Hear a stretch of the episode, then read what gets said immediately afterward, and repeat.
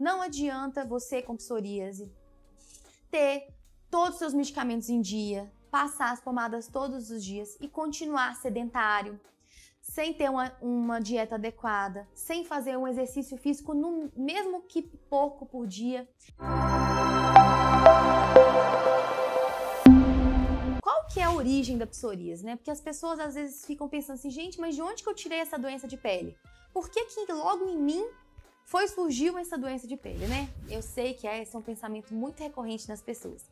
Mas eu devo explicar para vocês, gente, que a base da psoríase é praticamente um triângulo que são feitas de três pernas, ou seja, é um tripé, digamos assim, melhor ainda do que um triângulo, é um tripé. São três fatores que conjuntamente proporcionam o surgimento da psoríase em uma pessoa que tem predisposição.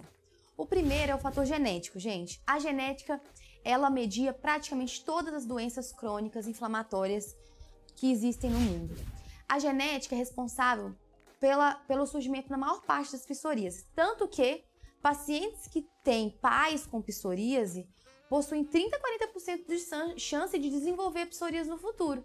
Ou seja, se você tem seu pai, sua mãe, seu irmão tem psoríase, a chance de você ter psoríase é alta, tudo bem? Outro fator também é o imunológico. Pacientes que possuem inflamação crônica, por exemplo, pacientes que possuem outras doenças inflamatórias ou que possuem corpo inflamado o tempo inteiro, às vezes os pacientes que bebem muito, é, comem muito errado, são obesos, ou seja, o corpo ele está cronicamente inflamado, ou seja, o sistema imune está desregulado, também é um dos fatores que contribuem para o surgimento da psoríase. E o terceiro fator que contribui para o surgimento da psoríase é o fator ambiental, tá? Esse fator ambiental é super importante saber que ele existe. Por quê? Porque se a pessoa tem psoríase, Além dos tratamentos, às vezes, de passar pomada e também tratamentos de tomar, existe a mudança comportamental dessa pessoa. E quais são os fatores ambientais que podem piorar ou até mesmo desencadear um quadro de psoríase? Né? Quais são esses fatores? Oh, um dos principais fatores ambientais da psoríase é o frio ou o tempo muito seco. Por quê? Porque a pele da psoríase já se foi provado que é uma pele sensível. E quando a gente está no frio ou no tempo muito seco, a nossa pele fica mais sensível e ressecada ainda, não é mesmo? Então, isso são um dos fatores que podem piorar a psoríase, tudo bem? Outro fator ambiental que é muito importante, e os pacientes percebem isso no dia a dia. Os pacientes que têm psoríase sabem que quando estão muito estressados, estão muito ansiosos, a psoríase ela vai e, e, piora, né? Ou até mesmo surge. Então, estresse é um fator ambiental muito importante. Às vezes, os pacientes passam por uma doença muito grave ou tem uma perda do ente querido. Eles possuem, até mesmo os que não possuem psoríase, podem vir a desencadear a psoríase. Então, estresse é um dos principais. Outro também é o estilo de vida, gente. E isso é muito importante. Não adianta você com psoríase ter todos os seus medicamentos em dia, passar as pomadas todos os dias e continuar sedentário, sem ter uma, uma dieta adequada, sem fazer um exercício físico, no, mesmo que pouco por dia, não adianta você não mudar o seu estilo de vida. A, a, os hábitos de vida não saudáveis, ou seja, a obesidade, sedentarismo, uma dieta rica em gorduras e produtos industrializados, isso sabidamente perpetua um quadro de psoríase.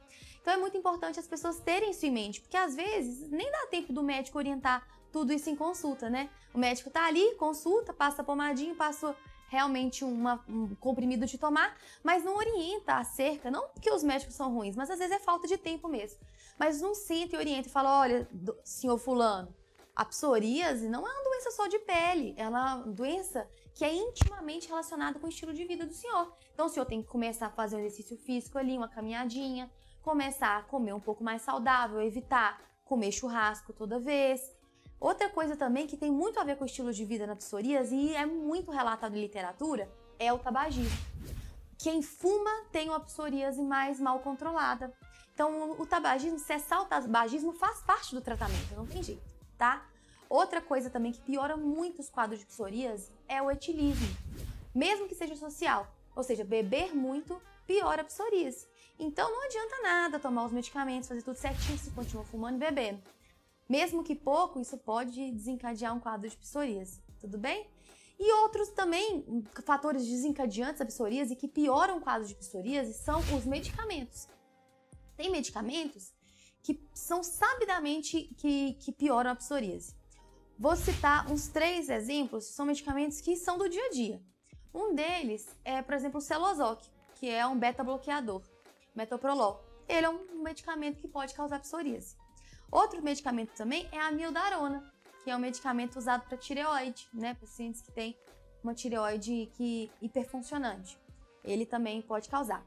Outro medicamento também que as pessoas é, não sabem, dois medicamentos que as pessoas não sabem, é o captopril, pode piorar a psoríase, e o lítio, que é muitas vezes usado para bipolaridade, depressão.